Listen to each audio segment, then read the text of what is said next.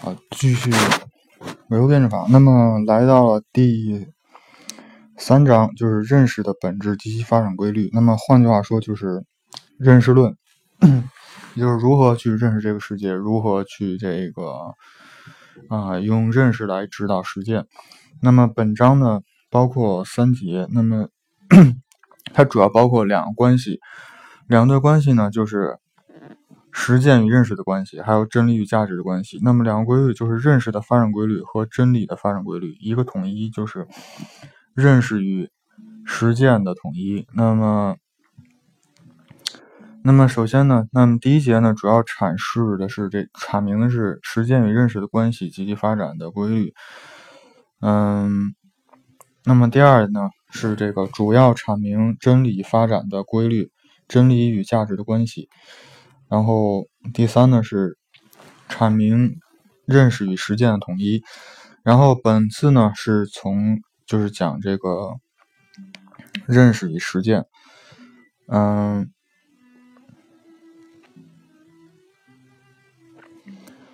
那么首先呢是第一部分，认识是实践的。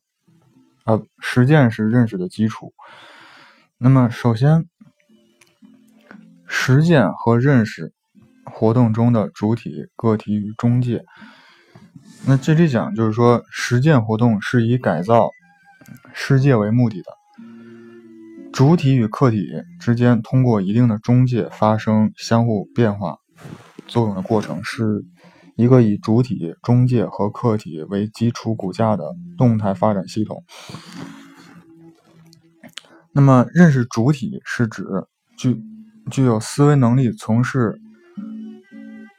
社会实践和认识是生活的人。那么，认识的客体是指实践和认识活动所指的那个对象。中介是指各种形各种形式内的这个。工具啊，手段，然后呢，及运用、操作这些工具的程序和方法。那么，正是依靠中介，那么主体、实践主体和客体才能，嗯，相互联系，那么相互作用。就是讲这个，就是说你在实践一个事的时候，你这个实践主体就是咱们人本身，那么客体呢，就是说要去做这个事儿，改造这个事儿。那么，那么，那么。那么中介就是说这个方法或者说这个实际的工具，然后主体与客体的关系及其相互作用的一个过程。那么第一，认识主体认识的主体和客体之间关系，从根本上说是这个认识关系和实践关系。嗯，那么唯物唯物辩证主义的这个认识论认为主。主体和客体的关系不仅存在于认识和被认识，而且还有改造和被改被改造的关系。那么，主体改造客体的过程，也是主体反映客体的一个过程。所谓认识过程，就是主体在改造客体的实践中能动的反映客体的过程。那这里讲。那这就是提出，就是说，你做一个事儿的时候，你不一定说非要把这件事儿在之前就完全了解清楚。就是说，你在在做的过程中，你可以慢慢去了解，那么慢慢去深入了解，那么去认识这个整个事情。嗯，这这是这是这个。那么主体在这种认识改造的过程中，那么从根本上说，是为了满足自己的需求，得到一定的价值。主体在实践过程中，一一方面接受客体的。限定和制约，另一方面又能不断的发现自己的能力和需求，以自觉的能动的活动，不断的去打破客体的限定，超越客体的超越是这种现实客体，从而使主体和客体同时得到改造、发展和完善，这是主体和客体相互作用的实质。那么，除了认识关系和时间关系外，主体和客体。的关系还包括价值关系和审美关系，嗯，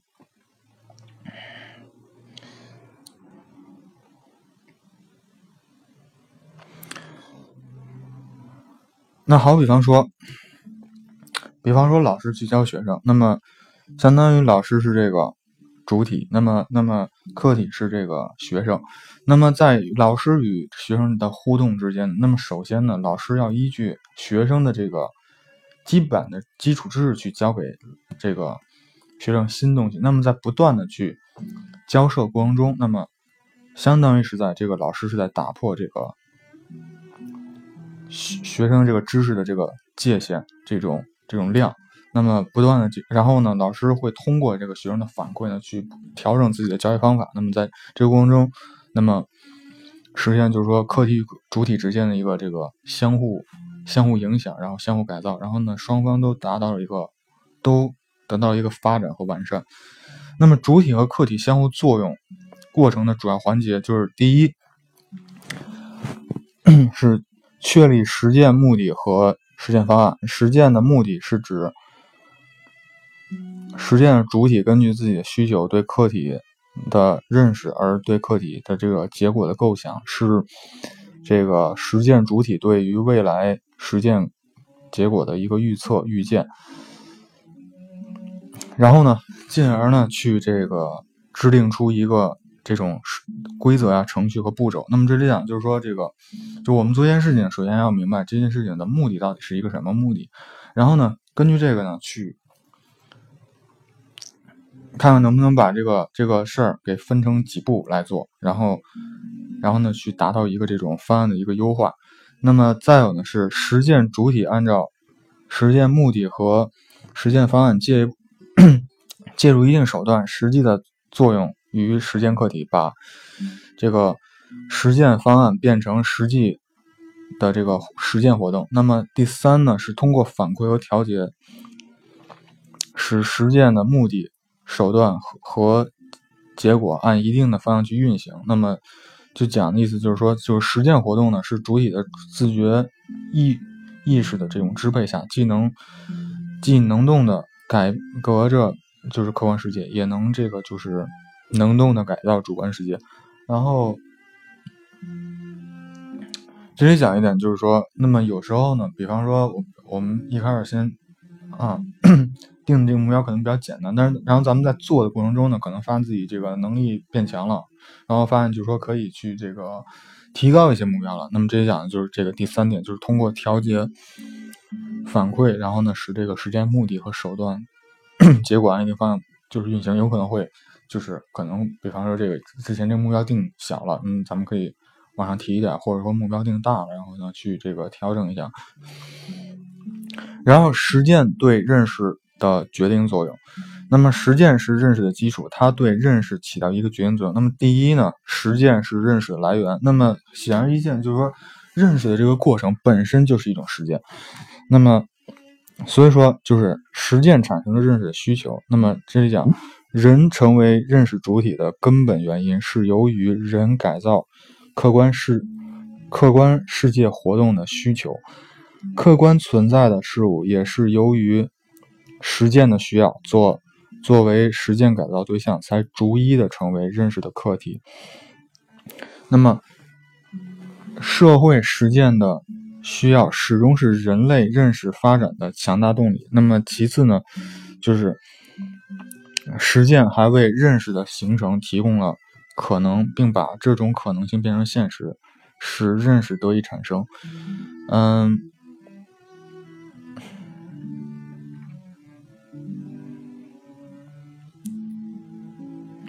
然后实践把认识和客体直接的、现实的连接起来，使主体能从客体中获得真实可靠的信息。然后客体事物只是只是由于实践中实践的中介，才转化为主体的认识对象和认识内容。不仅如此，主体用于加工客体的信息的各种思维模式，也是来源于这种，嗯。实践，那么，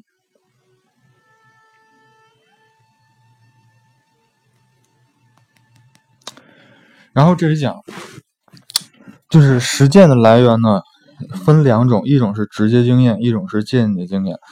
那么直接经验呢，就是说直接通过实践去得到。那比方说这个去做实验呀，去这种实地考察。那么所谓间接经验，就比方说通过书本，通过这个别人告诉你，然后呢，你知道你不需要去这个。亲自去做。那么这里讲就是说，直接经验就是间接经验，归根结底还是来源于前人和他人的实践。那么而且人们接受间接经验也或多或少的要与这个。直接经验去相结合的这个去去接受，那么所以说从根本上来讲呢，就是这里讲就是说，实践是认识的唯一来源。那么那么依据这个呢，后面就讲没有没有这个调查就没有发言权，包括这个实践是检验真理的唯一标准，那么都是从这个依据来的。还有还要指出就是说，认识来源于实践，并不并不否定人的大脑这种。就是说，它并不是否定这个主观能动性，但是呢，这里讲一点，就是说，意识是人脑的这个人脑对于客观世界的这个啊主观印象。那么从这里讲，就是说，辩证唯物主义并不否定意识的作用，但是呢，就是说，那么意识和物质呢是比方构成一对矛盾。那么之前讲，就是说，矛盾的主要方面起这个矛盾的支配。作用就是说，是因为这个物质世界决定了意识，所以说这个在在这个思维的过程中是物质世界这么起主导作用。那么，嗯，也就是因因为人他所处的环，每个人所处环境可能不同，那么经历也不同，那么所以说这个就是造成人认识上差别、才能上差别主的一个决定因素呢，是因为后天的社会实践的一个不同。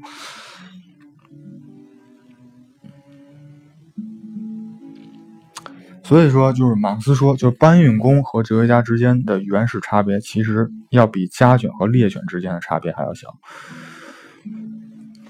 那么第二点是，实践是认识的发展动力。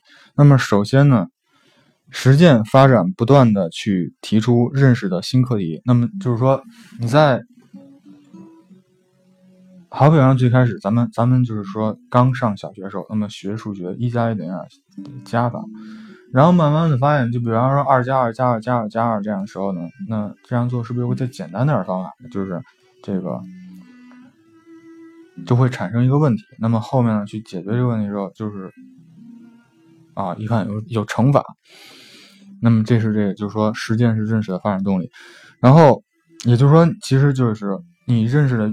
就好比方说，咱们最开始知识是一个点，那么相当于你的未知，你你这个，你不能这么说，一开始是一个小圆，然后，那么你你你所能知道这个未知的区域呢，就相当是你这个圆的边缘，那么这块随着你这个周长越来越大啊，那么你的这个未知的这个，你会感到你未知的这个区域会越来越大，所以说就是那可能就是说你你的知识越多的话，那么。相应的，就是说你这个你未知的区域，就是说你自己知道这个你未知区域会会越来，你意识能意识到这个未知区域也会越来越大。那么所以讲，就是说一个真正智者是不会认为自己就是博学的。嗯，那所以说就是一方面的话，实践的发展不断接着客观事物越来越多的这种特性，为解决。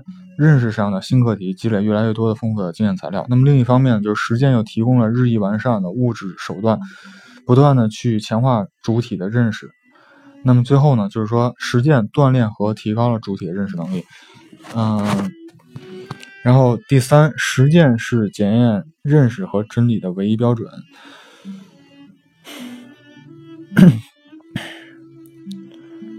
然后第四，实践是认识。的目的，那么这讲认识活动的目的，并不在于认识活动的本身，而是在于更好的去改造客体，那么更好的有效去指导实践，认识指导实践，为实践服务的过程，即是认识价值的这种体现的过程。那么，所以说就是说认识的归宿，就是说实践是认识起点。是认识的归宿，是全部认识的基础。实践是是的观点是马克思，就是辩证唯物主义认为认识论的第一的基本观点。然后下一个内容就是认识理论对于实践的指导作用。第一，认识理论对实践指导作用的原因是什么呢？就是说，肯定实践是认识的基础，绝不意味着认识无足轻重。实践和认识总是相互作用的，也就是说，你通过你通过就就像我刚才说，你通过做一件事儿，你会对这件事儿的这个理解越来越深。那么你理解越深呢，你你你能够有一个更好的一个实践的一个手段，更好的一个就是一个效果。嗯，所以就是说这个相互作就是实践和认识相互作用。第二。是由于实践的本质决定实践的实践是由，呃，就是实践的本质决定了这个认识和理论具对实践有指导作用，就是因为人的实践活动受意识支配，需要认识的指导。那么再有就是一由实践的特性。特有的这个活动方式和发展的规律决定。那么，认识活动及其成果具有相对独立性，遵循其特有的活动方式和发展规律。那么，经它一一旦成型呢，就会这个反作用于这个实践。然后，认识理认识理论对于实践指导作用表现在什么地方呢？那么，第一呢是认识可以使主体了解把握。主体和客体及相互作用的这种规律性，指导主体自觉的按客按照客体规律从事改造世世界的活动。那么第二，认识可以使主体在实践活动之前确定既符合自身需求又符合客观实际的目标、方法、步骤和措施，对实践活动做出预测和规划。那么第二。认识可以使主体根据变化了的情况及其调节自己的行动，那么指导主体选择实现目的的最佳方式。然后第四，主认识可以指导主体将局部经验上升为理论。那么第五呢，就是认识可以还可以使主体实现自我认识，并且自觉调整这个自己的活动去适应。改造客体的需求，嗯，那么所以说，就是认识对实践的反作用，充分的体现了作为认识的高级形式的理论对实践的巨大作用的这个啊指导作用之上。然后，那么这是这个内容，就是这个实践是认识的基础。嗯，然后下面下一期呢是讲这个认识的本质。好，谢谢大家。